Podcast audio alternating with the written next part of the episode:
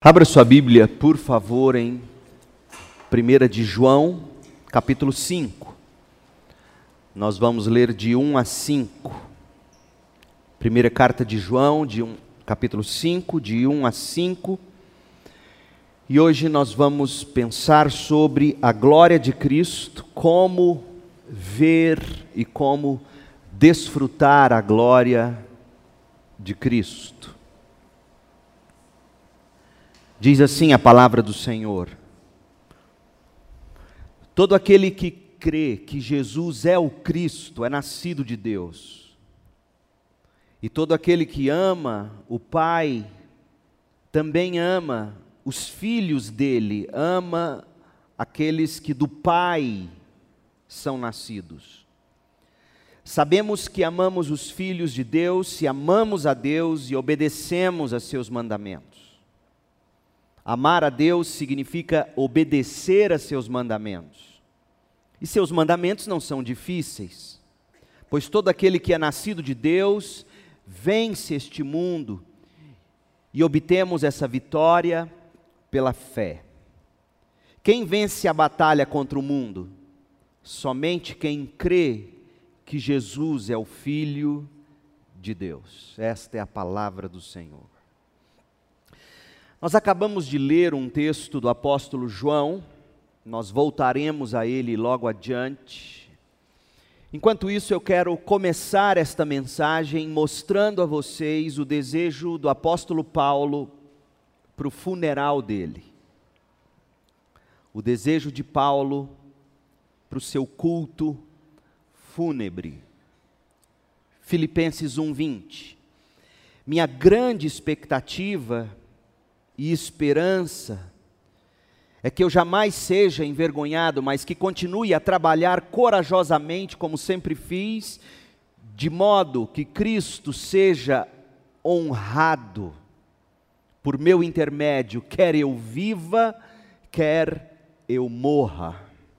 De modo que Cristo seja megaluno, é a palavra grega, megaluno, magnificado, glorificado, honrado por meu intermédio, quer eu viva, quer eu morra. Que Cristo seja magnificado na minha vida e na minha morte, no meu corpo e no meu funeral. Esse era o desejo de Paulo. Em 1 Coríntios 10, 31, que tanto conhecemos, Paulo escreve assim: portanto, quer vocês comam, quer bebam, quer façam qualquer outra coisa, façam para glória. Doxa é a palavra grega, para glória, é de onde vem o termo doxologia, doxologia, uma palavra de glória, uma atribuição de glória.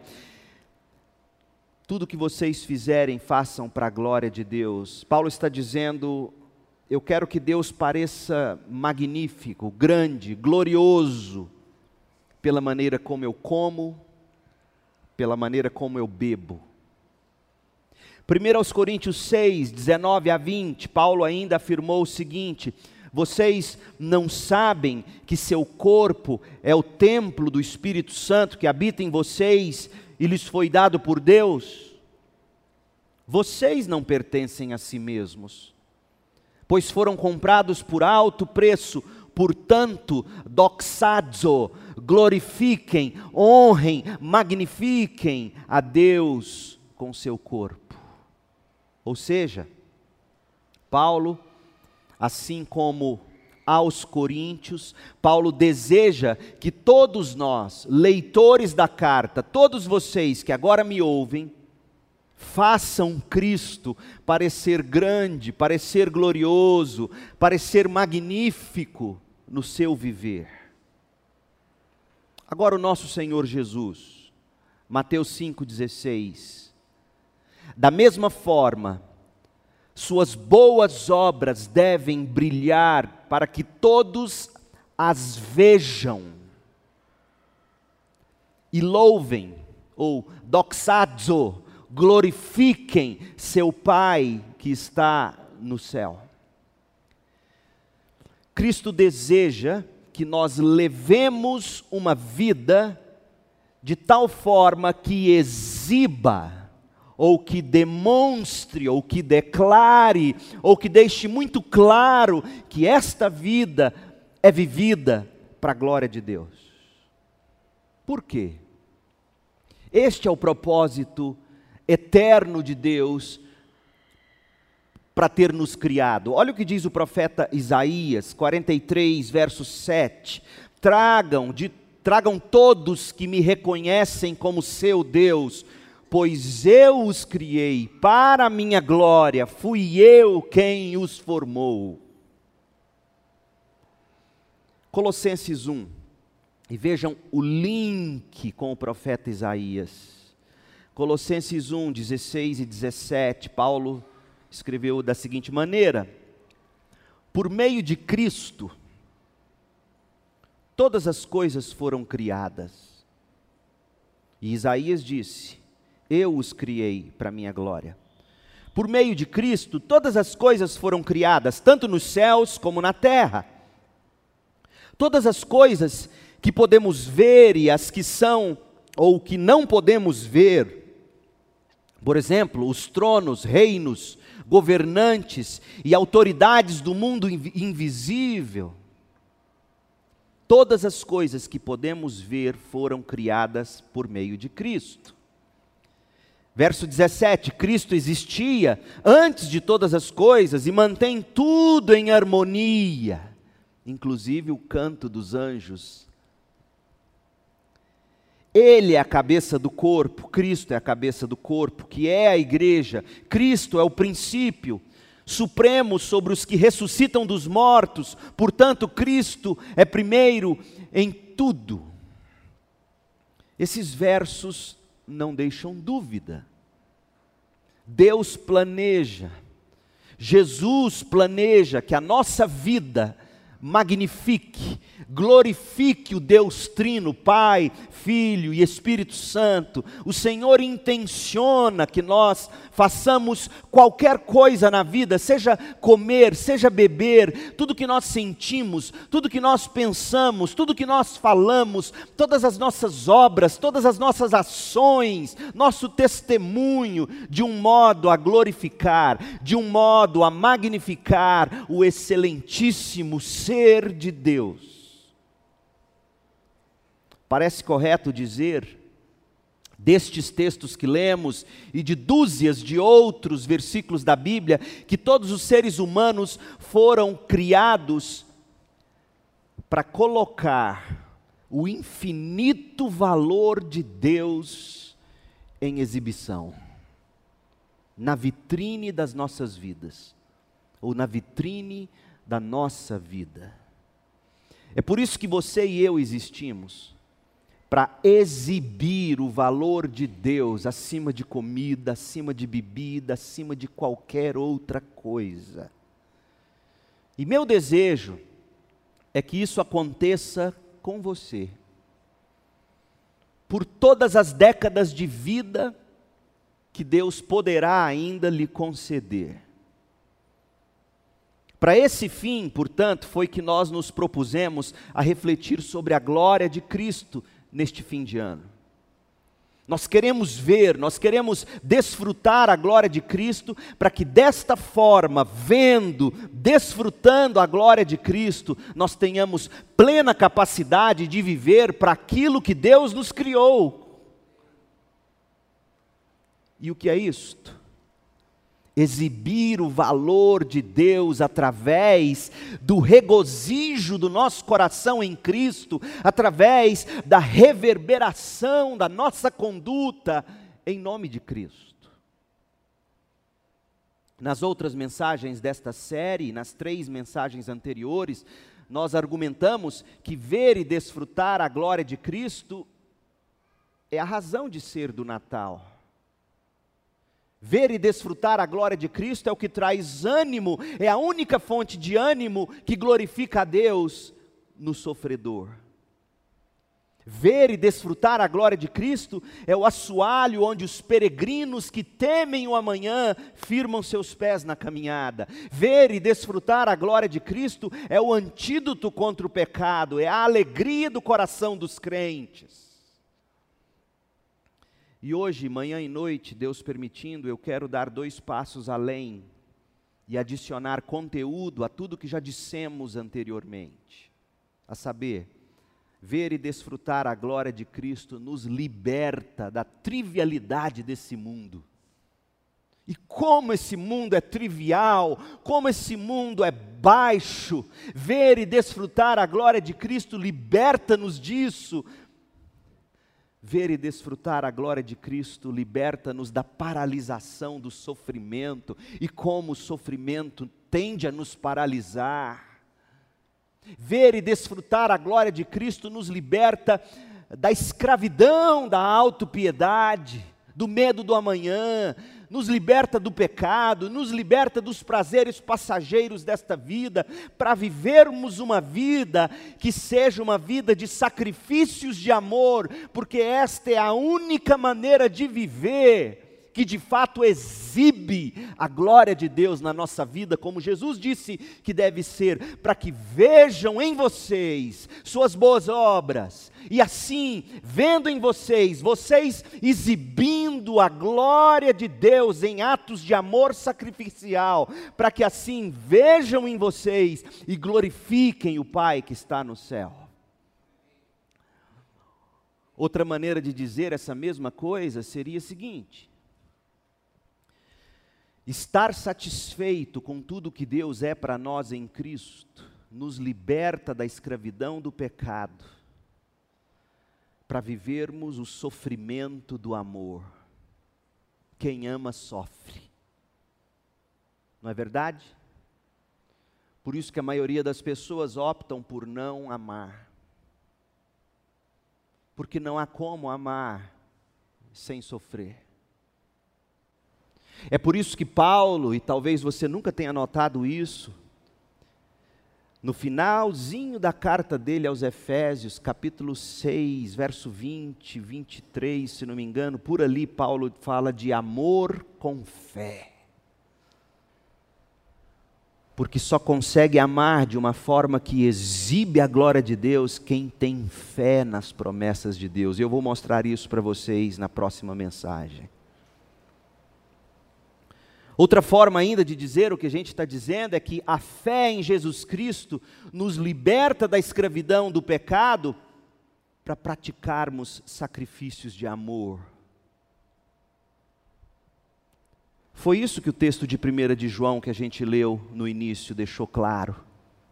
Ouça, volte-se para a primeira de João. Eu quero que você enxergue no texto e não deixe de notar a relação inseparável, a relação indissociável, a relação que há entre nascer de novo, crer em Jesus, amar a Deus, amar ao próximo, obedecer e vencer o mundo. Estas coisas na cabeça do apóstolo João são uma coisa só: nascer de novo, crer, amar, obedecer, vencer o pecado, uma coisa só. 1 de João 5, de 1 a 5. Todo aquele que crê que Jesus é o Cristo, crê porque nasceu de novo. Não tenha dúvida disso. Não tenha dúvida disso, por mais que a nossa declaração doutrinária da Convenção Batista Brasileira, neste momento histórico, infelizmente, infelizmente, errou. Novo nascimento vem antes de crer, porque quem nasceu de novo crê, quem não nasceu de novo não consegue crer, e quem diz isto é o apóstolo inspirado por Deus. Todo aquele que crê em Jesus é nascido de Deus, ou seja, todo aquele que crê está dando provas de que nasceu de novo. Crer é fruto do novo nascimento, crer não é condição para novo nascimento. E todo aquele que ama o Pai, também ama os filhos do Pai, ou ama aquele que é nascido do Pai. No versículo 1, João chamou de crer. No versículo 1 ainda, na continuação, o crer ele chamou de amar o Pai. Veja, é a mesma coisa na cabeça de João. Crer em Jesus, amar o Pai, amar aqueles que nasceram do Pai. Sinônimos. Verso 2: Sabemos que amamos os filhos de Deus se amamos a Deus e obedecemos a seus mandamentos. João está dizendo: você só terá condições de amar se você amar Deus obedecendo os mandamentos. Ou ele está dizendo para nós: você quer saber como você consegue amar os filhos de Deus? Ame a Deus e obedeça aos mandamentos, porque não tem como. Quem ama a Deus e obedece aos mandamentos de Deus ou à palavra de Deus, automaticamente amará o próximo. Verso 3: amar a Deus significa obedecer a seus mandamentos. E aí João explica: olha, e obedecer não é difícil, porque é um ato natural de quem ama. Então, obedecer a Deus não é penoso, não é pesado se você nasceu de novo, é prazeroso. Pois todo aquele que é nascido de Deus, todo aquele que crê, todo aquele que ama o Pai, todo aquele que ama os irmãos, todo aquele que obedece aos mandamentos, tudo isso a mesma coisa, todo aquele que é nascido de Deus, vence o mundo. E nós obtemos essa vitória pela fé. Quem vence a batalha contra o mundo? Somente quem crê que Jesus é o Filho de Deus. Somente quem nasceu de novo, somente quem ama o Pai, somente quem ama os irmãos ou os que são nascidos de Deus, somente quem obedece os mandamentos, esses vencem o mundo. Para João, crer é fruto do novo nascimento.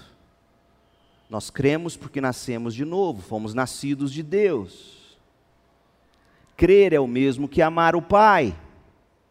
Então, note que a fé salvadora não é algo apenas da cabeça, da decisão humana. Eu tomei uma decisão, eu levantei a mão, eu fui lá na frente quando o pastor faz apelo. Por isso que eu não acredito muito em apelo e os batistões mais antigos me perdoem. Porque quantos não são aqueles que num momento de emoção no culto, levantaram a mão, foram à frente, entraram para uma classe de batismo, batizaram aqui, e são tão carnais quanto os do mundo. E aí, quando você os confronta, eles dizem: Não, eu levantei a mão, eu fui lá na frente, eu batizei. Não se iluda com isso. Se a sua vida não dá provas dessa fé que você professa ter, tema, examine-se para ver se de fato você está em Deus. Examine-se. Porque quem crê, ama a Deus. Quem crê, obedece aos mandamentos de uma forma leve, não é penoso. Quem crê, ama o irmão. Quem crê, vence o mundo. Vence o mundo pela fé em Cristo. É isso que João está dizendo. Não existe graça barata. A prova dessa fé salvadora em Cristo, desse amor por Deus Pai, está na forma como a gente ama. A prova está em nossos atos de amor sacrificial, porque amar requer sacrifícios. Quem ama a Deus obedece, e o mandamento de Deus é amar a Deus e ao próximo como se ama a si mesmo. E você pode ler mais sobre isso em 1 de João 2, de 7 a 11. Portanto, o novo nascimento produz fé, fé faz crer, produz amor. Mas eu estou me adiantando. Nós vamos ver isso em mais detalhes na sequência. A conexão que há entre nascer de novo, crer, fé, vencer o mundo, vencer o pecado, ver e desfrutar a glória de Cristo, tudo isso é a mesma coisa. nós estamos salientando o seguinte: ver e desfrutar Jesus Cristo. Oh, meu povo, eu gostaria que ao final desta série de mensagens, nenhum membro da Segunda Igreja Batista em Goiânia continuasse acreditando que crer é apenas uma convicção intelectual. Não é. Convicção intelectual o diabo tem, mais do que você e a mim juntos. Se não tivesse, ele não trabalharia contra a obra de Deus, sabendo que já está derrotado. Ele crê, Tiago diz que ele crê, ele tem convicções doutrinárias, ele sabe que Jesus é o Filho de Deus, viveu sem pecado, ele crê que Jesus morreu e ressuscitou. Então, o que diferencia o crer do diabo do crer de um crente? O crer de um crente é um crer apaixonado, delicioso, não é apenas informação, comove o coração impulsiona nossos desejos, modifica nossa maneira de enxergar a vida. Existe paixão, existe zelo, existe desejo de obedecer aquilo que eu creio, existe desejo de amar aqueles que Deus ama, existe desejo de dar minha vida em resgate de muitos. Ah, e o diabo não quer fazer isso. Eu pretendo, ao final desta série, convencer você pelas Escrituras de que se sua fé é meramente intelectual, do tipo, conheço isso aí desde pequeno, fui até batizado e de vez em quando eu vou na igreja, ou não, eu sou até assíduo. Se sua fé é meramente intelectual, você não é salvo. Esse crer tem que transformar seu coração tem que transformar suas afeições, tem que fazer você desejar obedecer os mandamentos, e quando você não os obedece, você chora. Bem-aventurados os que choram, porque serão consolados você se arrepende, você diz: Ó oh, Deus, eu não tenho conseguido orar, eu não tenho vontade de ler a Bíblia, eu não tenho vontade nem de ir na igreja. Ó oh, Deus, o que está de errado comigo? Não pode ser assim.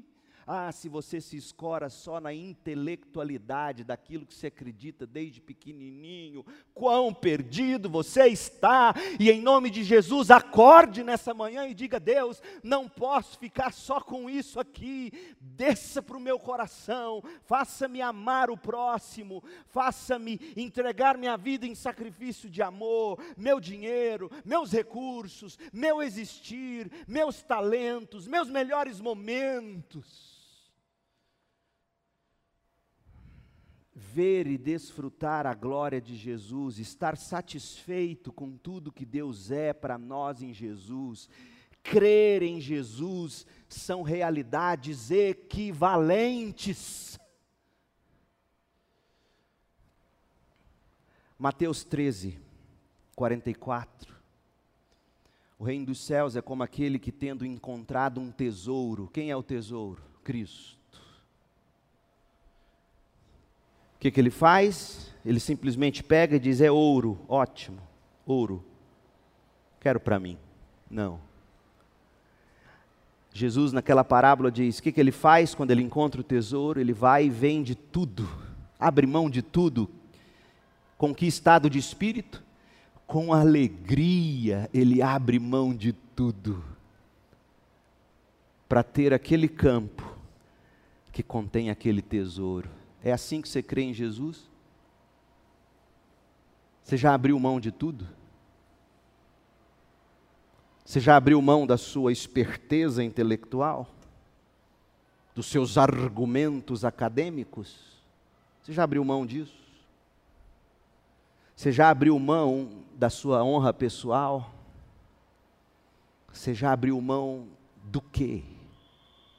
Não porque seja barganha, não, é um abrir mão prazeroso em consequência de ter achado algo muito melhor, a glória de Cristo.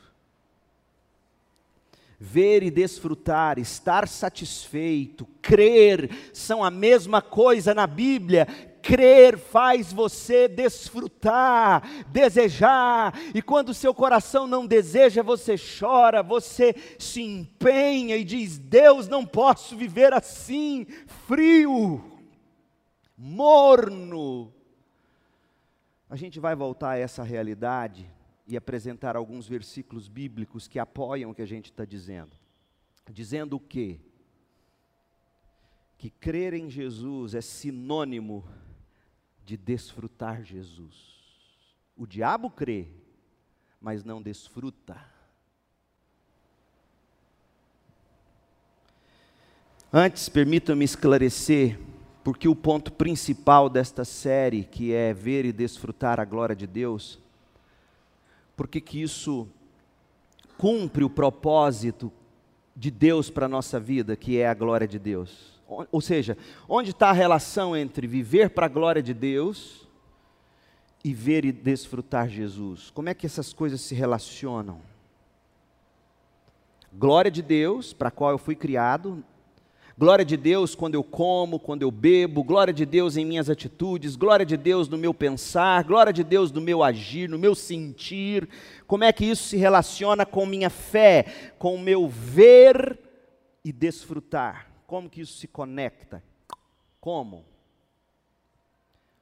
Quando você vê e desfruta Jesus, quando você prova e você saboreia a supremacia da glória de Cristo, quando você está satisfeito com tudo que Deus é para você em Jesus, quando você crê em Jesus, você lá na sua alma magnifica, glorifica, valoriza Jesus.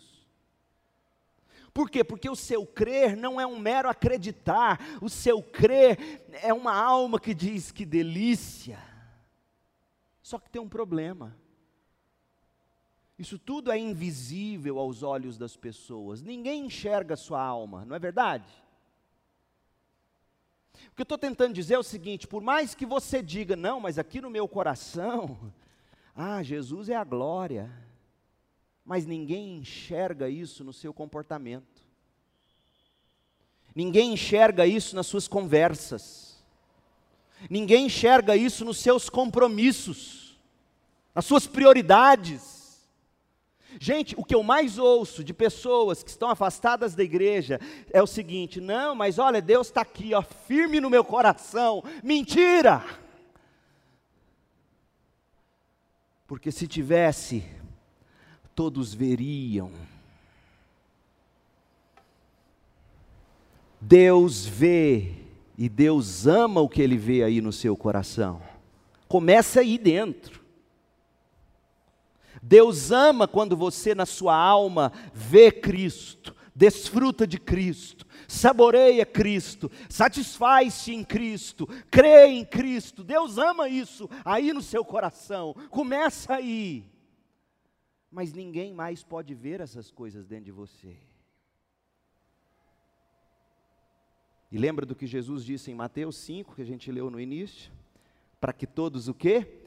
Vejam suas boas obras, seus comportamentos, suas conversações, seus compromissos, para que todos vejam sua forma de viver, fruto do seu coração, e ao virem isso, glorificam o Pai que está no céu. Deus ama ver o que está no coração, mas ninguém mais pode ver essas coisas dentro de você. E ouça, Deus não veio ao mundo em Cristo. Deus não criou o mundo para ser glorificado invisivelmente. Se fosse assim, ele teria ficado plenamente satisfeito por toda a eternidade. Ele, o Filho, e o Espírito em amor e glória desde sempre. Mas era uma glória invisível aos olhos. Portanto, quando Ele nos cria, Ele nos cria para que essa glória, esse deleite, esse amor, esse prazer do Pai pelo Filho, do Filho pelo Pai, se materializando no Espírito. Ele cria todas as coisas para que todas as coisas agora criadas sejam exibidas. Eu fico ouvindo pessoas dizendo coisas do tipo: quantos bilhões e bilhões de galáxias e você não acredita que tem vida em outros planetas? Aí fica com essas elucubrações que só serve para preencher conversa em mesa de boteco. Ah, porque esse universo aparentemente infinito, Deus teria criado isso para ter vida só aqui na Terra. E se fosse, bobão? Porque Deus é infinito, Deus é infinito, Ele é incabível, Ele é indescritível, Ele é indefinido. E aí você olha para essa vastidão de todas as galáxias e você diz: o quê? Isso aqui é o que Ele criou? Então imagina quem Ele é. É para isso, é para sua cabeça explodir e dizer: não dá para entender. Não dá mesmo, bobão, Ele é infinito e por isso todas as coisas existem, então para de querer ficar usando argumentos para argumentar que Deus não existe, que as galáxias extraterrestres, e lá na NASA tem não sei o que escondido não sei aonde. Oh, que besteira! Todas as coisas foram criadas magnificamente maravilhosas para que a gente olhe e diga: meu Deus, para que Davi pudesse escrever assim: Os céus proclamam a glória de Deus. Aí você lê isso, você imagina que é só esse céu azul com nuvem ali. Ó. o universo, as galáxias, todas as coisas inconcebíveis pela mente humana, tudo isso foi criado para exibir a glória de Deus, meu povo. Então, não dá para você dizer que a glória de Deus é tudo no seu coração, se você não vive de uma forma a exibir isso para as pessoas que estão próximas a você. Sabe por quê? É uma mentira dizer que está no seu coração, mesmo que ninguém consiga ver. E eu tenho um argumento teológico para te dizer isso aí. Se o próprio Deus não se conteve, explodindo em criação, seja manifesta minha glória, haja luz quem é você, ó seu verme, para dizer que ama a Deus só para você? É mentira. Você não se conteria quem ama a glória de Deus, quem vê a glória de Deus, quem, quem se apaixona em Jesus, explode em louvor, explode em adoração, explode em generosidade, dizima, oferta, abençoa, procura maneiras de ajudar, recebe, acolhe, não usa palavras chulas, tolas, não se alegra com a maldade, não se alegra com a mentira, é diferente, as pessoas olham e veem, enxergam, enxergam Jesus e falam: não é possível, esse homem é diferente. Essa série de mensagens é para você chegar ao final dela, e mesmo agora, durante ela, e dizer: Meu Deus, eu não posso viver com a convicção de que basta eu acreditar em Jesus. Não é suficiente. Você tem que sair daqui dizendo: Meu Deus, transforma meu coração, para que eu possa exibir, não com fingimento, não é com hipocrisia, não é com máscara de religiosidade. Eu não estou falando para você sair daqui para o seu Instagram, Facebook, ficar fazendo boicote contra a Netflix. Isso quer dizer nada.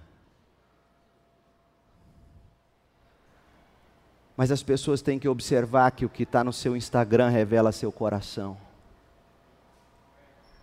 revela sua paixão, revela seus gostos, revela sua generosidade, revela o seu amor, sua mansidão, seu domínio próprio, sua justiça, sua nobreza, sua pureza. Porque isso só vem de Cristo, não vem de mais ninguém, é Cristo em você, você amando esse Cristo, encantado com esse Cristo, isso agora vem à tona e as pessoas olham e falam: ele é diferente, ela é diferente. Crente, você não pode acreditar na mentira do diabo. Porque veja bem, eu tenho mostrado isso na série do Evangelho de João e vou mostrar mais textos para confirmar o que eu estou dizendo. Não é que existam duas categorias para ser salvo, ou seja, crer mais alguma coisa, crer mais a sua emoção. Não estou falando isso. Você me ouviu dizer isso, me perdoe. Não é isso que eu estou dizendo. O que eu estou dizendo é que crer no Evangelho de João e na Bíblia como um todo, crer é a mesma coisa que desfrutar. Fé salvífica, fé salvadora, é um tipo de crer que te faz ficar saciado. João 6,35. Essa série de mensagens diz respeito aos frutos produzido por tudo que acontece dentro da alma da gente. Nós somos libertos da escravidão da cobiça quando a gente contempla a glória de Jesus. Nós somos libertos da escravidão do orgulho intelectual, da falta de humildade em se submeter ao outro. Nós somos libertos do medo, o amor lança fora o medo, diz o mesmo apóstolo João. Quem ama Deus, quem ama o próximo, não teme entregar sua vida, mesmo que o fim, neste momento, seja a morte. A morte para o crente não é morte, a morte para o crente é a forma de sermos tragados pela vida.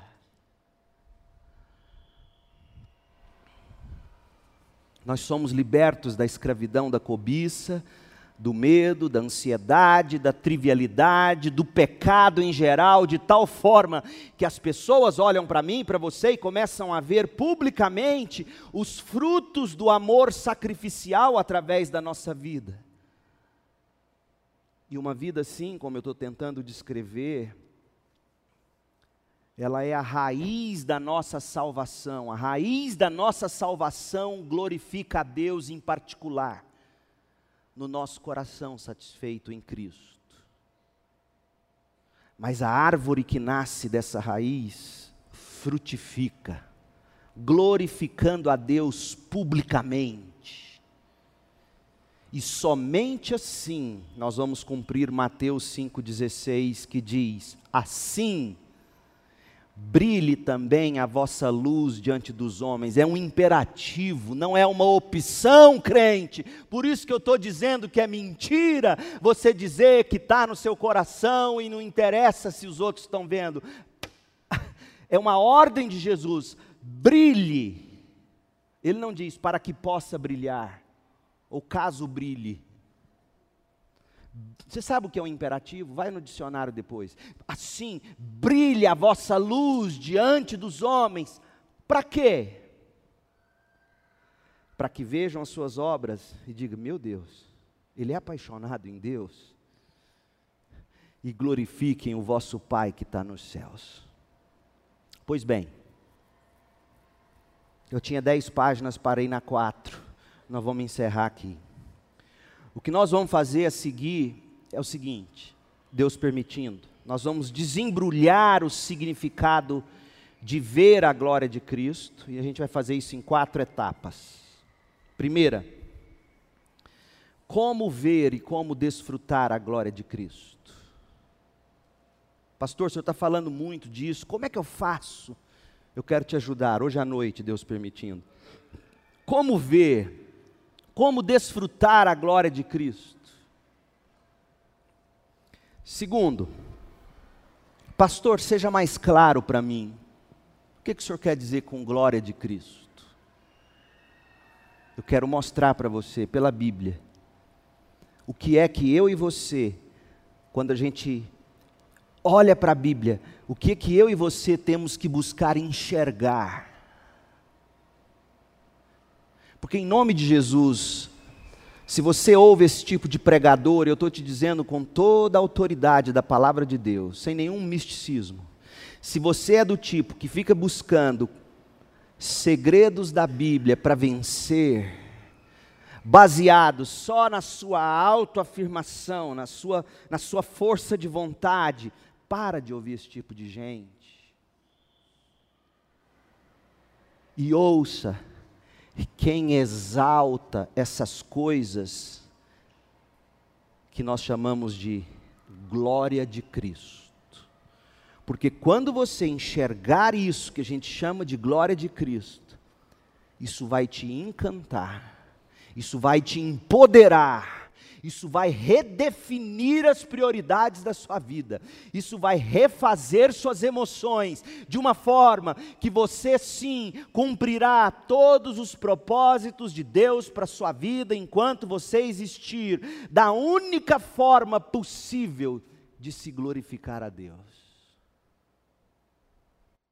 Então, primeiro, como é que a gente vê e desfruta a glória de Cristo? Segundo, o que é a glória de Cristo.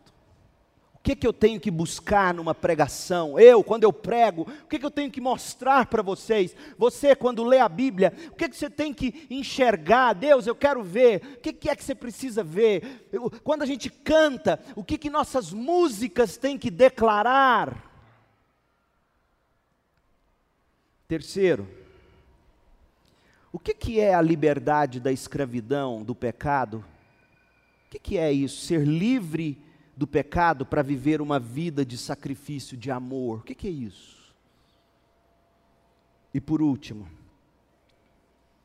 como é que a vida de sacrifício, de amor, essa que os outros olham, veem e dizem, glorifica o Pai que está no céu, como é que essa vida de sacrifício, de amor, como que ela flui da glória de Cristo? E da nossa visão dessa glória, do nosso desfrute. Então, esse é o projeto para os próximos momentos que Deus, gracioso se for, haverá de, de nos permitir ter. Amém? O que eu quero que você faça agora, que você feche os seus olhos.